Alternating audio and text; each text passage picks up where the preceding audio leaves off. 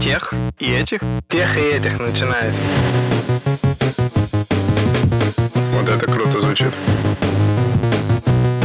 От тех команды Сбермаркета. Для тех и этих. Всем привет! Это подкаст для тех и этих от тех команды Сбермаркета и студии Терминвокс. В этом подкасте четверо ведущих, и все мы работаем в тех команде Сбермаркета.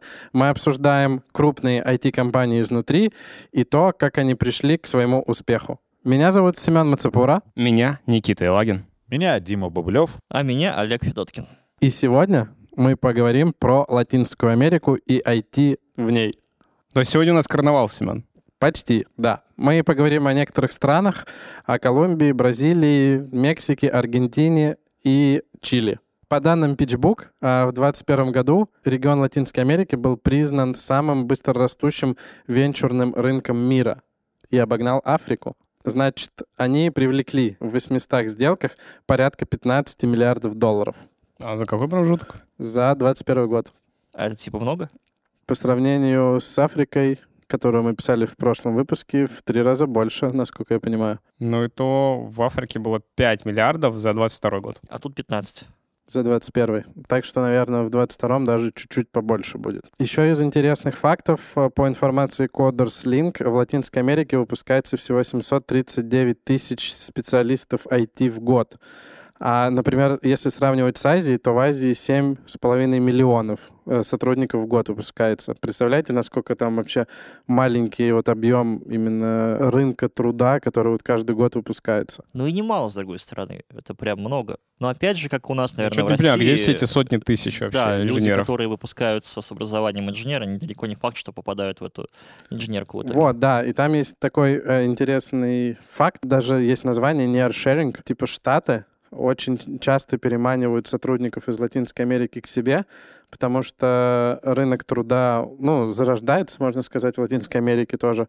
И по факту в Штатах сильно больше зарплата, и туда проще ему ехать. То есть это ближайшие страны, откуда они могут хантить людей, и они постоянно оттуда, можно сказать, забирают эти кадры. С учетом, что в IT в Штатах тоже, на самом деле, есть, мне кажется, нехватка специалистов, так или иначе, им проще оттуда вот начинающих людей вообще забирать. Нехватка, я тебя поправлю, компетентных специалистов. Да, но не соглашусь, наверное. Ну, наверное, да. Все равно, мне кажется, хантят часто и джунов, у которых глаза горят. Это не то чтобы компетентный человек. Ну, для меня, типа, компетентность джуна, ну, типа, ну, все равно джуна проверяет на то, что у него котелок варит. Он компетентен просто на уровне джуна. У него, типа, есть мотивация, есть огонь, у него башка логически хорошо варит. Но, типа, все равно важно. Ты не берешь случайного человека с улицы в любом случае. Ну, типа, вот если говорить в рамках России, ребят, э, как вы считаете, такой хантинг ребят, которые работают, например, в московских фирмах, где там, или в питерских, где объективно зарплата может быть лучше, или условия труда могут быть лучше, чем в регионах, типа, это правильный шаг того, что мы делаем? Там выгодно это для компаний, насколько выгодно это для самих регионов и так далее? Я думаю, что это до определенной степени единственный выход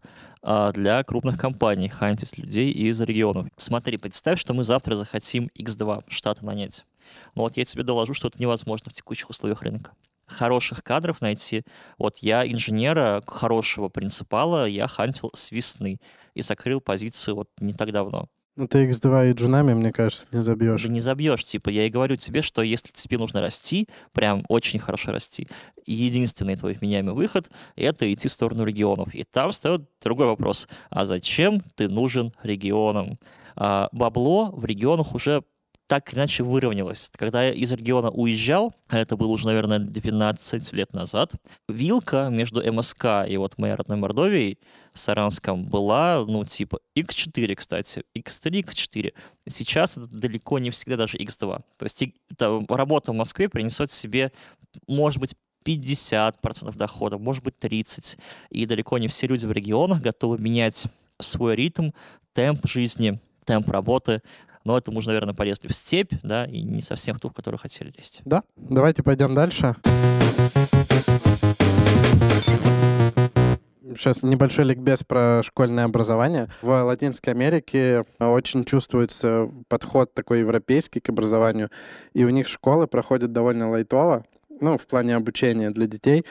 Там почти нету, ну, где-то вообще нет, где-то почти нету домашних зан- занятий. То есть дети больше так обучаются, что-то учатся именно поглощают материал в самой школе, но на дом ничего не сдают, в отличие там от постсоветского какого-то пространства, где там, ну, вы все знаете, у нас там в школах было много домашки, какой-нибудь английский, если взять там учебник Голицынского, когда одни и те же упражнения, ты там все зазубриваешь и так далее, там такого нет. А вот в университетах, наоборот, как раз у них очень хорошее образование, там есть домашки, их, ее не так много, но, типа, она более хорошо преподносится, нежели в школах. Продолжая тему обучения, хочется также затронуть э, английский язык, так как это Латинская Америка, понятно, что там все знают э, английский язык, в Аргентине на него делают большой упор в университетах, Штатах, например, э, в Бразилии тоже.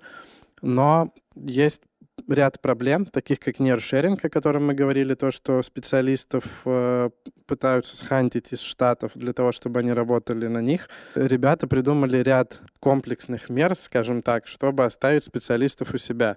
Первая из них, она называется э, Меркосур. Это, соответственно, большие пошлины и лимиты на ввоз э, в страны Латинской Америки Э, всего железа. Ну, то есть, типа, они стараются производить железо у себя. Я думаю, что это связано в первую очередь с тем, что, во-первых, это просто дорого им закупать его, то есть они пытаются как-то импортозаместиться.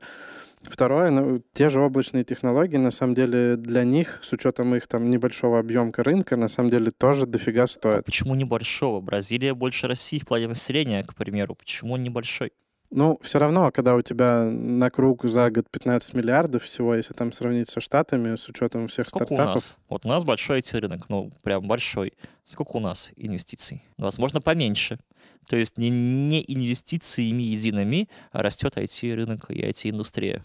Ну, это как бы непонятно, насколько эта мера, она даже ограничивает твой рост, потому что ты делаешь железо менее доступно, соответственно, вычислительные мощностя менее доступны. Дороже, соответственно. Да, и дороже, соответственно. И собственное производство построить очень сложно, то есть как будто бы тут разумнее, чтобы не тормозить скорость развития своего IT, которая требует в любом случае вычислительных мощностей, через скорее субсидирование там типа своего производства, а не через ограничения. Ну, э, ребята пошли другим путем, возможно, для того, чтобы просто быстрее создать что-то свое на самом деле, чтобы было потом дешевле. Или денег просто заработать.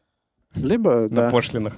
Ну, тогда это, наверное, не очень пройти, когда везде, как ты говоришь, субсидирование нулевые пошлины для всяких digital nomad ов и так далее. Мне кажется, это нужно просто создать свое производство, чтобы стать более независимыми.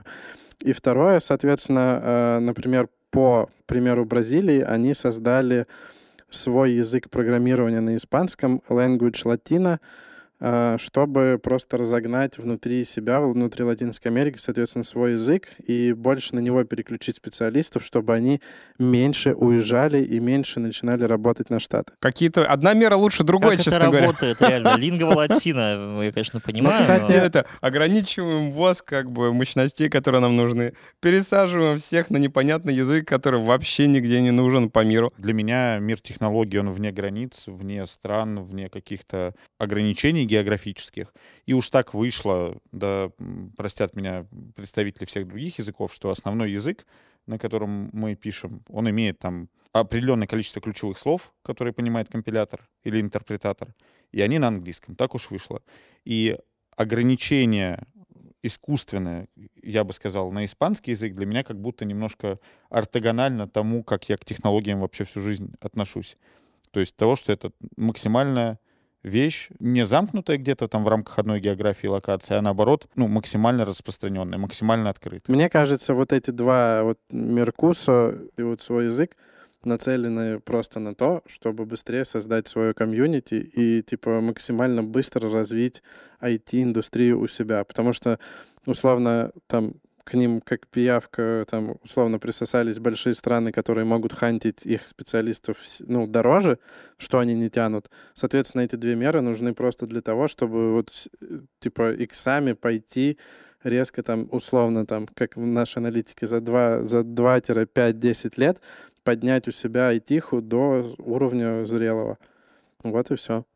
Ну, посмотрим, как это, конечно, сработает, но я бы делал ставку на то, что самые клевые специалисты, они все равно очень быстро выучивают или уже выучили английский язык, все равно переходят и понимают, что другие языки более востребованы, и цена этих специалистов будет выше, если они будут писать на других языках.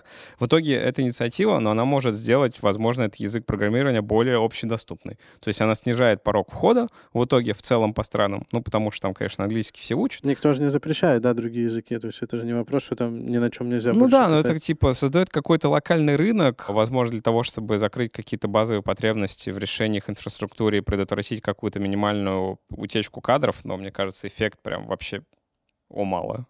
Все так. Смотрите, мы поговорили про образование, про языки. Теперь перейдем к следующей теме о том, как люди там после того, как они поучились, получили какой-то опыт работы, продолжают свой карьерный путь, ищут следующие места работы и так далее. Э, В Латинской Америке есть несколько особенностей. Первое из них — это то, что соискатели склонны преувеличивать, э, во-первых, свой опыт и экспертизу, в том, что они пишут резюме. И поэтому, вот как пишут там те, кто пытался кого-то собеседовать, нанимать, что нужно супер четко и как-то анализировать опыт и подвергать сомнению вообще то, то, чем занимался человек, и как-то пытаться понять, что он реально делал и что он реально умеет.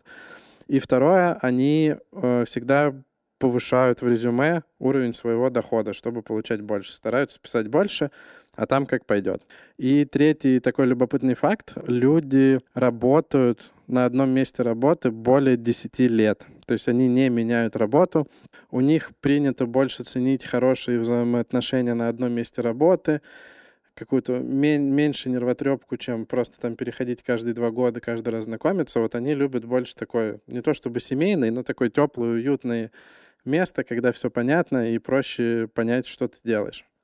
Как вы считаете, правильно ли преувеличивать свой опыт? Делали вы так когда-нибудь? И правильно ли вообще писать зарплату выше рынка и так далее? Я, наверное, начну с последнего вопроса. Писать зарплату в целом можно и не надо, да. Есть такая вещь, как salary interrogation. Вот как бы отложите бабки до вот salary interrogation. А по поводу первого вопроса у меня есть ответ прекраснейший. Даже два. Меня дважды обманывали на интервью. Я, вот будучи тем рядом, неопытным, молодым, зеленым, как не, как, ну, короче, вот, хотя даже первый раз даже тем рядом не был, я взял дважды людей, которые не обладали опытом работы никак. У них был в опыте работы указано, что они работали в компании ООО «Рога и копыта» джуниором полгода. И я это купил в целом, потому что на вопросы джуниорские они ответили. И в целом вот опыт второго я бы скорее признал полунеудачным. А вот опыт первого человека, ну, он крутой, он очень быстро вырос до настоящего джуниора, а потом и до медла, и перескочил на другой стек позже. И из того, что я слышал потом про него, он очень стал хорошим, крепким специалистом. Звезд не, может быть, и не хватает, но специалист хороший. И отвечая на твой вопрос, ну, вот если бы он не написал в резюме, что у него опыт работы, я бы его на интервью бы и не позвал. А он написал. Обманул ли он меня? Да. Признался ли он мне потом сам? Да. Расстроился ли я? Да. Ну, типа, все-таки когда тебя обманывают, это никогда неприятно. Через сколько он признался? Наверное, месяца два-три. Когда уже понял, выдохнул, что все, он прошел испыт, он остается. Я в целом там плюс-минус, да, там есть нарекания, но в целом, ну, типа, джуниор, джуниор, что от него ждать? Никто, конечно, его потом не уволил, он ок, но осадочек после истечения лет уже не осталось. Я, типа, если мы встречаемся, типа, о, здорово, здорово, как дела? Но в моменте я такой, типа, ну, как-то, вот я к тебе вот учу, там, стараюсь, вкладываю время, а ты вот так вот. Я в этом смысле, наверное, более категоричен. Был у меня профессиональный случай, когда взяли человека, у которого прям даже года опыта были э, в конкретной работе, и рефы все его подтверждали, а потом в целом на испытательном сроке вскрылось, что типа и резюме фикция, и рефы все тоже фикция. Как А бы. рефы как фикция? Ну вот, есть конторы, которые все тебе и обеспечивают на самом деле. И мое мнение было, что когда человек с этим приходит к тебе в компанию, вот с самого начала вашего общения человек тебя обманывает. Что он тебе в закатит? Тоже что-нибудь обманет, закатит. Зафейкает там что-то. Вот конкретно с одним человеком у тебя получилось. Ну не ошибка ли это выжившего, Олег? Я понимаю человека, потому что, ну, если бы он не наврал, я бы его на собеседование не позвал. Собеседование он прошел мое? Прошел. На вопросы ответил? Ответил. Да, он мне маленько так, ну, как бы сам дурак. Это же меня обманули, правильно? Это ну, я это виноват. вопрос ну, к тебе, возможно, Олег, что ты джунов с опытом работы обязательно ищешь. А кто-то ищет без? Откуда-то они берутся? Не, У нас ну, только Джон уже подразумевает бывают, да. какой-то опыт работы, Да. мне кажется. То, что ты говоришь, что стажировка — это отдельное мероприятие с отдельным входом. Джунов, как правило, нужно с опытом работы искать. На самом деле, э, чудесные воспоминания о джунах, э, если возвращаться к резюме и о том, что там писать. Кажется, это очень похоже на то, как мы себя ведем в любой новой компании. Компании людей, я имею в виду. О том, что мы хотим выпячивать, что мы не хотим выпячивать, э, насколько мы многословны, приходя в новую компанию. Нахваливаем ли мы себя или хвастаемся тем, что у нас есть, или же наоборот, скромненько, дозированно, потихонечку рассказываем о себе. Вот у меня вот такое явление вызывает очень много вопросов, когда я открываю резюме. В последнее время уже меньше стал с этим сталкиваться, но раньше было прям популярно. Вот все технологии, которые вы только знаете, все трех, четырех, пятибуквенные аббревиатуры, и вот они все там написаны. Как будто бы другого способа на себя обратить внимание нет. У меня когда-то было резюме, в котором было написано «инженер-программист C-Sharp». Все. Больше, кроме этого и какого-то опыта профессионального, там было не указано ровно ничего, потому что, ну, я считал себя специалистом вот в конкретно взятой технологии, э, и понятное дело, что мы много чем увлекаемся, много что изучаем, но это не повод об этом обо всем там писать. Ладно, когда обманул. Я тут, Никита, с тобой абсолютно согласен, что если меня человек обманывает, либо я такие условия не задал, да, чтобы он доверительно мог мне сказать, да, у меня нет опыта работы, я немножко шарю, посмотри на меня, да, либо человек просто тот, ну, я не хочу с таким работать. Вот, а второй вот тип людей, это у которых там вот этот иконостас технологий, все размещено, во всем человек эксперт, но на практике, как правило, ну, начинаешь копать, выясняется, что непонятно вообще, зачем он это написал. Как бы просто, да, слышал книжку, может быть, открывал какую-то или статью читал, но ни практического, ни полезного опыта какого-то у человека нет. Получается, вывод следующий. Лучше э, не преувеличивать свои знания в резюме, а если преувеличивать, то будьте готовы, если все будет хорошо, доказать на практике, что вы этого достойны. Лучше для кого? И для тебя, как для компании, и для специалиста, который Ну, преувеличивает. опять же, у нас в большинстве компаний проходит скрининг HR резюме. И если ты там не написал вообще вот все, такой вот иконостас и там медаль за взятие ошибки себе не прибил к колбу, ты можешь HR-скрининг не пройти какой-то плохой. Не, ну ты же чаще преувеличиваешь про какие-нибудь, опять же, условно, про фреймворки, про SDK-шки, что ты вообще трогал и что ты можешь. Да, резюме — это вообще бесполезная штука. Не надо ее писать. Ну, это Все, что неправда. резюме делает, это оптимизирует SEO алгоритмы HR. То есть Ну, это вот у- некий у, нас SEO в для поиска без работы. резюме попасть нельзя. Нет возможности такой без резюме попасть в Сбермаркет. Ты уверен? Абсолютно. Ну, типа, будучи разработчиком, вот резюме нужно. Возможно, каким там топ-топ-топ за топ крем для крем, maybe, но разработчику нужно резюме. Ну вот нужно. Сейчас поговорим про Бразилию. Бразилия — это почти половина всего IT-рынка континента. И в деньгах бразильский IT-рынок в 4 раза больше российского, Олег. Ты вначале как раз спрашивал этот факт. Они пока что не очень научились экспортировать свой софт, то есть они больше вовнутрь себя работают. И как мы уже привыкли, чаще всего местное IT начинается с финтех-стартапов и просто финтех каких-то энтерпрайзов. То есть кажется, что в любую страну, континент, куда мы не приходим, развитие айтихи стартует с банков. Наверное, проще, опять же, строить э, суперапы, проще загонять, наверное, ну, на мой вкус, деньги внутрь вообще IT и того, чем пользуются люди на телефонах. Ну, да, то есть ты решаешь задачу номер один — это сесть на финпоток. А уже потом нужно думать, как от этого финпотока отщипывать какие-то бабки, Всё которые так. через тебя проходят. И поэтому, а, когда случилась пандемия, когда всех закрыли, во всем мире все сидели дома, никто не мог летать и так далее, чтобы не умереть э, обычному бизнесу в Бразилии в том числе, супер круто, как на дрожжах начал расти e-commerce, и он вырос э, всего за год на 70%. Для примера, в России за 2020 год, по разным оценкам, e-commerce вырос всего на 18% плюс-минус.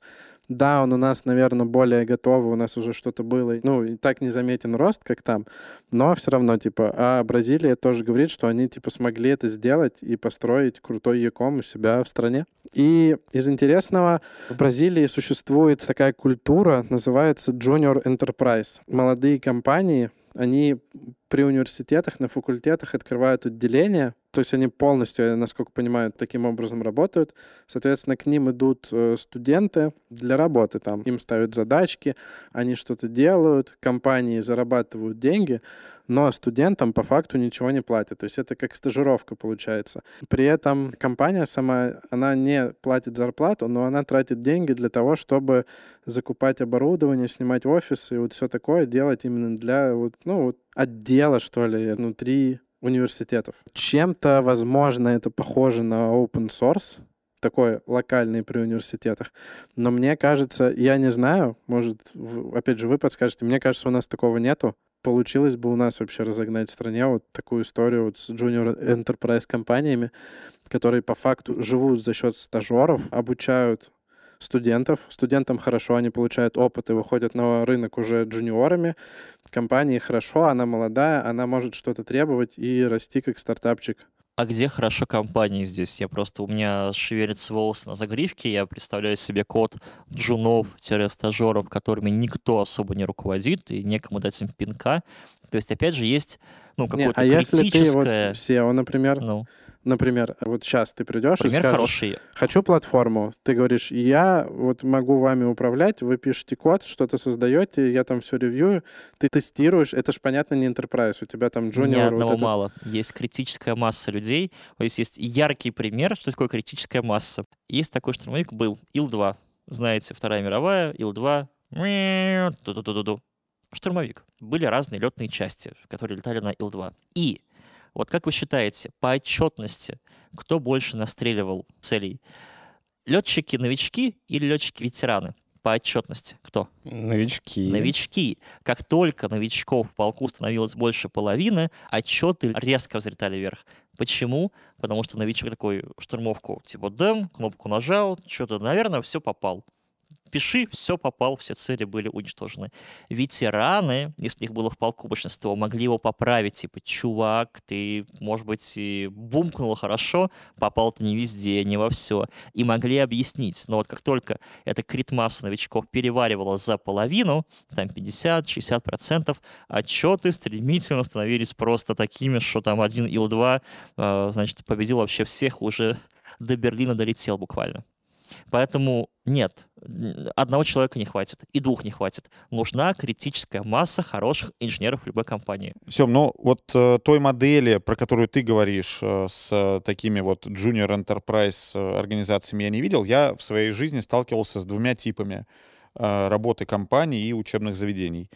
Первое — это когда просто предприятие, частная фирма какая-то э, просто спонсирует кафедру, и это может быть основано как э, на просто человеческих отношениях. Ну, например, ты закончил кафедру, ей благодарен и решил ее поспонсировать. Либо, когда, например, предприятие понимает, что кафедра может быть э, стратегическим ресурсом, где, например, воспитывают инженеров, и э, такой внегласная договоренность есть, что да, людей сначала принимают на практику летнюю какую-нибудь там или зимнюю, а потом впоследствии устраивают на работу. Это вот один тип, когда частная фирма или предприятие взаимодействует с кафедрой вот на уровне спонсорства. Второй вид, с которым я лично сталкивался, это открытие академий. Компания может на базе кафедры открыть э, академию имени себя и там заниматься каким-то набором профильных предметов, начиная от э, фундаментальных наук, заканчивая, ну, прям прикладным, там, я не знаю, если мы за программировании говорим или за, например, сети, да, то есть это прям какая-то прикладная вещь, которая учит студент. Вот в таком виде, как ты в Бразилии упомянул, напрямую не сталкивался. Но что-то похожее, так или иначе, э, у нас тоже существует. И это все приводит к тому, что молодые специалисты в итоге обретают работу на этих предприятиях. Мне кажется, это на самом деле крутая история для того, чтобы растить джунов и с точки зрения попробовать себя как э, SEO маленького какого-нибудь стартапчика, попробовать просто реализовать свою идею. Для тебя это по факту ничего не будет стоить. Ну, то есть на старте. Ты все равно там, тебе нужно два ноута, тебе, скорее всего, предоставят какое-нибудь помещение, и ты просто качаешь ребят с точки зрения опыта, сам можешь что-то попробовать запустить. Это время твое, чувак, это стоит твоего времени, которого у тебя никто не знает сколько. Вот, типа, и его, может Только быть, меньше. еще 10 лет, Его только меньше. а может быть, два дня осталось. Вот хрен его знает. Но мало. А еще мысль такая забавная, помимо потраченного времени, э, на самом деле от имплементации в технологиях тоже очень много зависит. Я на заре своей карьеры э, и предпринимательской карьеры говорил о том, что я буду ну, там, тем фактором, чтобы вот если есть какая-то причина, по которой бизнес закроется, это не будут технологии. То есть я вопрос рисков в технологиях снимал для там, ну, партнера, владельца бизнеса Не, и ну так я далее думаю, это же... то тут, э, работая с такими джуниорами, можно так вписаться и потом э, на этапе э, имплементации, так скажем, получить эффект разорвавшейся клизмы и вместо результата просто бесцельно потраченное время, нервы и ничего хорошего. Итак, следующая наша остановка — Аргентина. В Аргентине есть своя специфика вокруг Латинской Америки. В этой стране как проходят вообще интервью в IT-компании? У них есть, естественно, а, технический... Танцевальная часть интервью. Частично. У них есть э, технические собеседования, также есть behavioral интервью, где очень много внимания уделяются хобби, увлечениям, вещам в целом, которые позволяют понять человека на уровне эмоций. А, Это сделано потому, что в стране очень серьезно относятся к work-life balance. У них э, люди следят за своим рабочим временем, то есть у них на уровне даже там компаний, руководителей плохо относятся к переработкам, если кто-то задерживается или рано ставит встречи. У них тяжело уволить сотрудника, кстати, тоже говоря, потому что там нужно четко все прописывать, ну, то есть там все закреплено за человеком. Они в свободное время даже в курилке за чашкой кофе и сигареты или на кухне не разговаривают о работе, у них это не принято, то есть они чаще говорят о семье, о хобби, о ремонте, там, о машинах и так далее.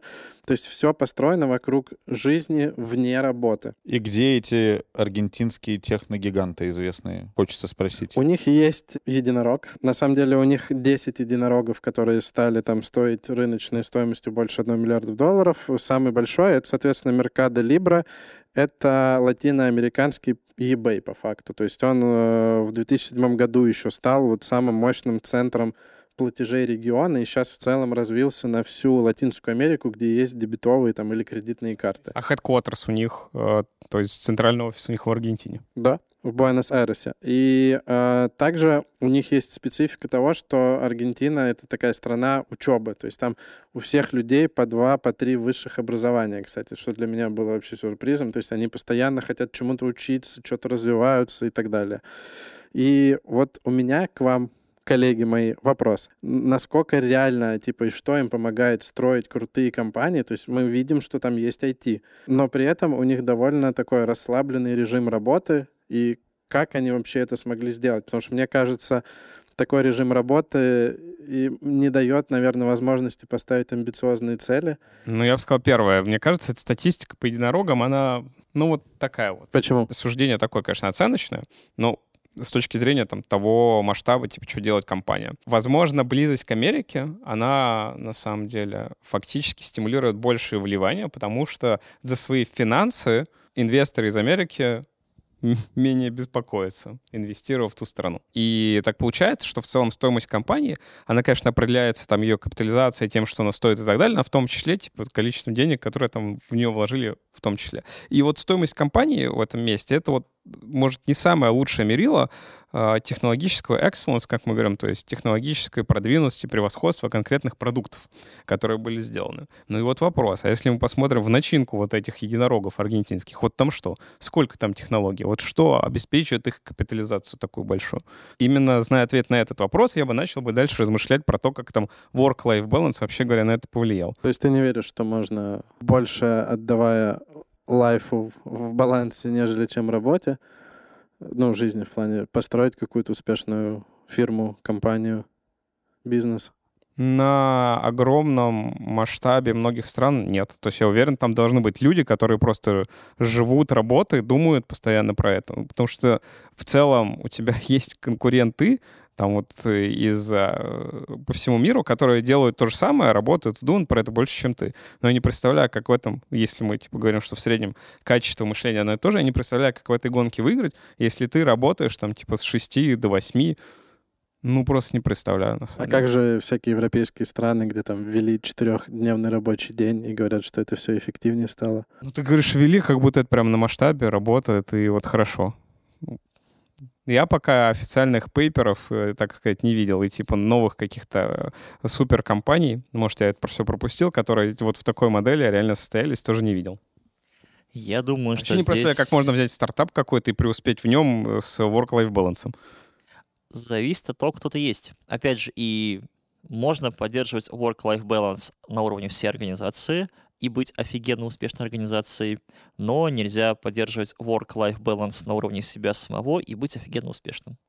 Вот такая вот взаимоисключающая ситуация. То есть организацию можно настроить так, чтобы она работала эффективно, потому что те перерабатываемые часы, они зачастую перерабатываются из-за того, что коммуникацию потеряли, планирование было не то, задание неправильное. Ну, короче, много-много-много всего, что заставляет тебя перерабатывать. Если это устранить, компания будет работать, во-первых, эффективно, во-вторых, без переработок. Но как это сделать в команде, я знаю. Как это сделать на уровне себя самого, не знаю. Поэтому вот как бы команда может не перерабатывать, а я не могу не перерабатывать. Вот. А мне кажется, очень многое зависит от окружения. Вот Россия с этой точки зрения, в этой концепции, вообще лучшая страна для занятия айтихой. На улице слякоть, погода плохая, сидишь за компьютером и э, чудесно делаешь работу свою. А тут Аргентина, встал, океан, рассвет, в общем, все прекрасно. Там танго все вокруг танцуют. Ну, не знаю, может, у меня такие представления об Аргентине, э, не был там Смотрят футбол. Футбол смотрят, и это все влияет на культуру, влияет на то, как люди проводят время. Хорошо, что у них при этом получается единороги запускать. Вот просто порадоваться за ребят хочу. Живут в этом... Не скажу, что мне это очень близко, но я бы вот, сидя на этом кресле горчичного цвета, бы просто порадовался за коллег за океаном. Чтобы у них все получалось, при этом поддерживая work-life balance. Да, и нас вдохновляли на его Не, прекрасно, если такие, такая сказка действительно существует, это явь. Но у меня нет данных, но вот Гатфилм мне говорит, э, кишочки мои говорят, что вот я не верю. Скорее всего, в каждой из этих преуспевающих компаний есть какое-то ядро или есть какой-то... Свой маленький Илон Маск. корневая такая система как бы людей турбозаряженных, которые всю эту историю двигают вперед. Может, типа в среднем все сходится так, что там work-life balance, люди не переработают и так далее, просто иначе ты этих людей не удержишь. Там, типа, рядом друг- другая компания, где э, культура выстроена таким образом, что ты там можешь как бы работать, денежку получать, кайфовать. Но для меня как бы любой успех — это вопрос людей увлеченных. Когда ты увлечен своим делом, там ты как бы счастлив и часов не наблюдаешь. Это в прямом смысле даже не переработки. Поэтому, ну вот не представляю, как можно построить масштабную, крутую компанию, не, не будучи увлеченным всей этой историей. А если ты увлечен, то ты как бы работаешь не по часам, а по э, стремлению, скажем так. Здесь важно подчеркнуть, что мы тут говорим в первую очередь про себя, про увлеченность там, конкретного человека, и ни в коем случае там не выступаем с какие-то там переработки массовые. Как бы э, колхоз — дело сугубо добровольное. И последняя наша остановка — это Колумбия. В Колумбии есть несколько тоже единорогов, и самый большой из них — это Раппи. Это большой супер-ап, наверное, самый такой якомовский большой в Латинской Америке. Основатель в 2019 году вошел в топ 50 людей, которые изменили этот мир по версии Bloomberg, и также получил премию «Трансформатор Латинской Америки». И на август э, 2020 года в РАПе было зарегистрировано более 200 тысяч активных курьеров, которые каждый день развозят заказы. Плюс к этому а, на платформе Rappi подключено более 250 тысяч различных бизнесов, таких как продуктовые магазины, цветочные, аптеки, киоски, любой гроссери бизнес, который работает и активно поставляет каждый день заказы своим клиентам. Мы, кстати, в Сбермаркете по мере развития и роста нашего очень пристально следили за компанией Rappi, потому что модель, по сути, Э, очень похоже на то, что мы делаем в России. Первый, я думаю, интересный факт, что в, чем Латинская Америка удобна, типа там в урбанизированных городах достаточно высокая плотность населения. Ну вот, я вот не знаю про столицу Колумбии, но вот если мы возьмем Мексику, которая тоже недалеко, там Мехико, это, наверное, самый большой город в мире вообще, если брать всю агломерацию, там 23, может, плюс, там миллионы людей живет. То есть очень много людей, высокая плотность населения, и чем выше плотность населения, на самом деле, в городе, тем проще тебе набрать из этого населения там десятки тысяч курьеров, на самом деле, чем выше у тебя плотность того возможных заказов этих людей, тем проще тебе отскалировать вообще бизнес-модель, вот такую доставки чего-либо, которая вот только-только начинается. И в этом смысле Rappi очень прикольный пример, потому что в отличие от вот тех же самых африканских стартапов, которые очень много из них с финтеха начали, и потом пошли в другие вертикали, то Rappi, он начал с не финансовой вертикали и начал через, соответственно, скалировать свой опыт вообще, и вот эта модель доставки, там, по идее, они уже и посылки тоже могут доставлять, и много-много чего делают. На самом деле, по идее, там сервисы даже уже э, вписаны э, в этот суперап. Начал открывать все новые и новые вертикали, закрывая все большее количество потребностей. Поэтому в этом смысле Rappi действительно трансформировал потребление и действительно получилось на таком э, рынке, как Латинская Америка, типа из моновертикального приложения. Я не помню, во что первое они выходили, но вот сделать такое приложение, в котором есть буквально все, что бы ты захотел по клику.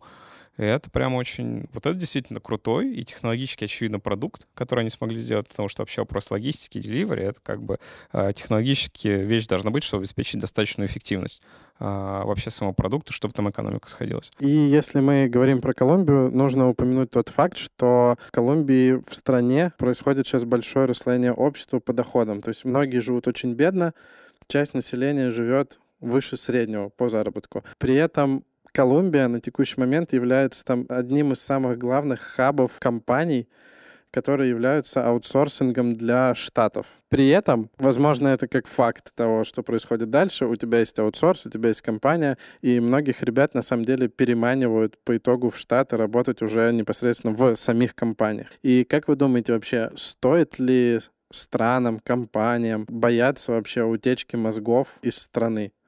Да. Спасибо. Почему? Ну, мы же это наблюдаем прямо сейчас. То есть у тебя в стране рождается энное количество человеков живых, а из них меньшее количество идут в универ, меньшее количество на инженеров, меньшее количество его заканчивают, меньшее количество его там э, используют по назначению, меньшее количество устраиваются на работу. И вот эта пирамидка, там топ совсем маленький, а потом он берет и уезжает куда-то. И ты такой сидишь, и тебе грустненько, потому что новых взять неоткуда. Люди — это всегда самый ценный люди не ресурс, да, но вот самый ценный ресурс — это люди. Актив. Вот, актив — хорошее слово, потому что ресурс мне не нравится в отношении людей категорически. Нет. Почему? Нет. Потому что Олег сказал «да», э, поэтому я говорю «нет». На самом деле, ну что значит бояться? Я, типа, тоже... согласен. Ну что нет, не стоит бояться. Да в смысле? Вот что значит бояться? Это какое-то такое очень эм, странно. Странная вообще даже постановка вопроса. Просто некоторый факт, действительно. Как бы талантливые ребята в востребованной во всем мире среде, ну, IT, ну, понятное дело, история, э, и компетенции в IT, они востребованы по всему миру. Так мир устроен, соответственно, и, скорее всего, в индустрии будет и дальше, и на десятилетия вперед. Просто вот эта планочка компетенции будет подниматься выше в зависимости от того, какую часть там работы наши умные инструменты автоматизируют. Но в итоге это неизбежность, ее не надо бояться, на самом деле. Это просто некоторый факт бытия, который происходит. Надо скорее понимать и выстраивать свою работу соответствующим образом. Что сейчас давайте конкретики. Вот в любом случае самые клевые ребята, клевые мозги, они будут искать, они не глупые же, они будут искать максимизацию э, своей ценности в мире вообще.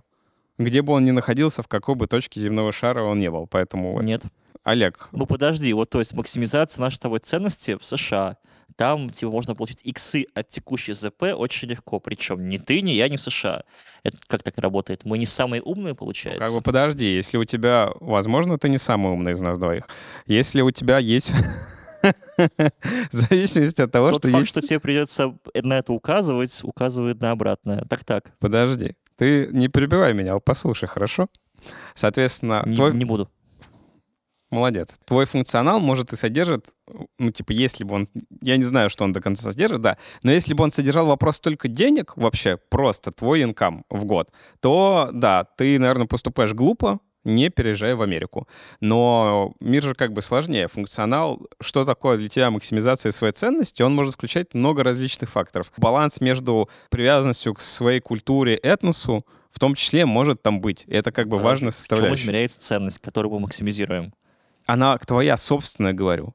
Ты как умный чувак Как знаешь, что для тебя важно. Она всегда в деньгах измеряется, как будто Это когда Джун пришел попросить повышения зарплаты. Да, Вероятно, И Начинается такой, да, рассказка ну про ты же- этнос, ты же, ты же привязка это, к этносу. У нас там. печеньки на кухне, тоже ценно. Олег, вот ты выйдешь на рынок, допустим, на мороз.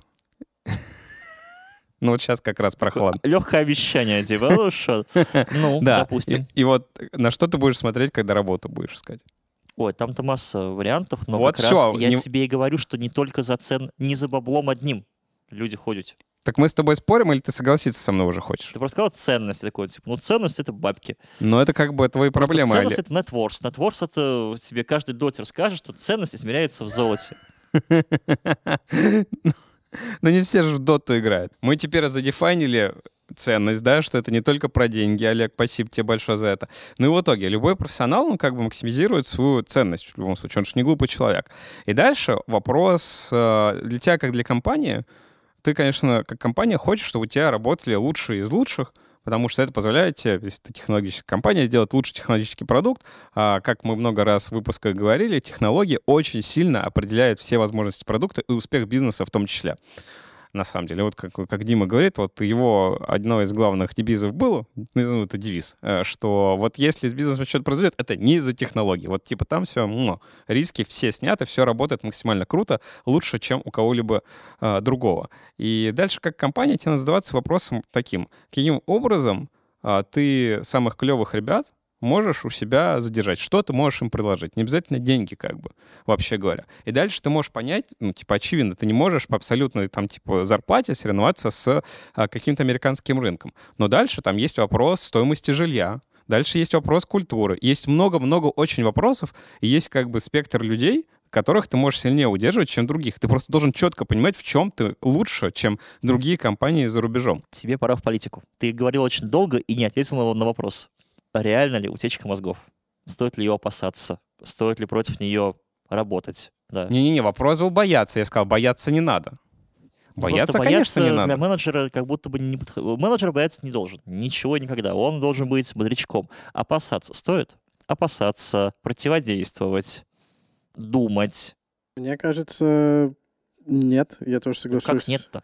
Ну, во-первых, смотри, если говорить с точки зрения работы, опять же, больших компаний, чё- чего-то такого, во-первых, у тебя должен быть саксессор, как минимум, всегда, кто может подхватить твои дела и так а далее. утечка мозгов это как? Ну, я и говорю, что кто-то уезжает, э, кто-то подхватывает это место работы, ну, в плане там какой-нибудь человек, который там, Не, утечка Помогал. в другую страну. Типа все, мозг из страны убыл. ну, кто-то уезжает, кто-то развивается и может занять какое-то более вакантное место. Ну, типа, не- не- у тебя же нету какого-то одного человека, который все замыкает на себе и вдруг взял, свалил.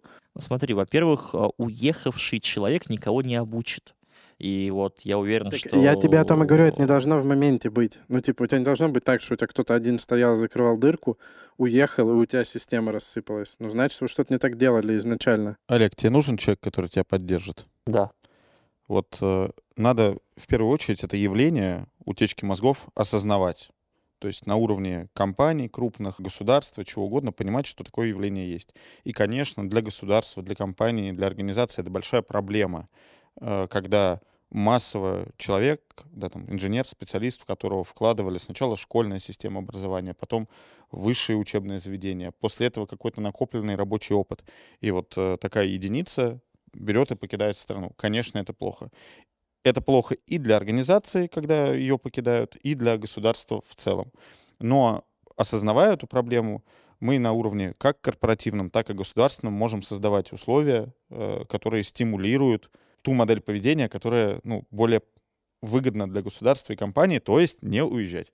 Поэтому самое критическое, мне кажется, здесь, это не то, что бояться, не бояться, а осознавать, что А действовать? такая, да, такая проблема есть, и какие-то предпринимать осмысленные шаги для того, чтобы специалисты выбирали оставаться. И сегодня мы пообщались про Латинскую Америку, про несколько стран, про особенности работы в IT-компаниях внутри этих стран, про образование. Если у вас есть что сказать или есть какое-то мнение по поводу Латинской Америки, обязательно пишите нам в комментариях и также подписывайтесь на нас на площадках на YouTube и на подкаст-площадках, например, Яндекс Подкаст. А это был подкаст для тех и этих от тех команды Сбермаркета и студии Терминвокс. С вами были Семен Мацепура. Никита Илагин. Дима Бабылев, И Олег Федоткин. Всем пока!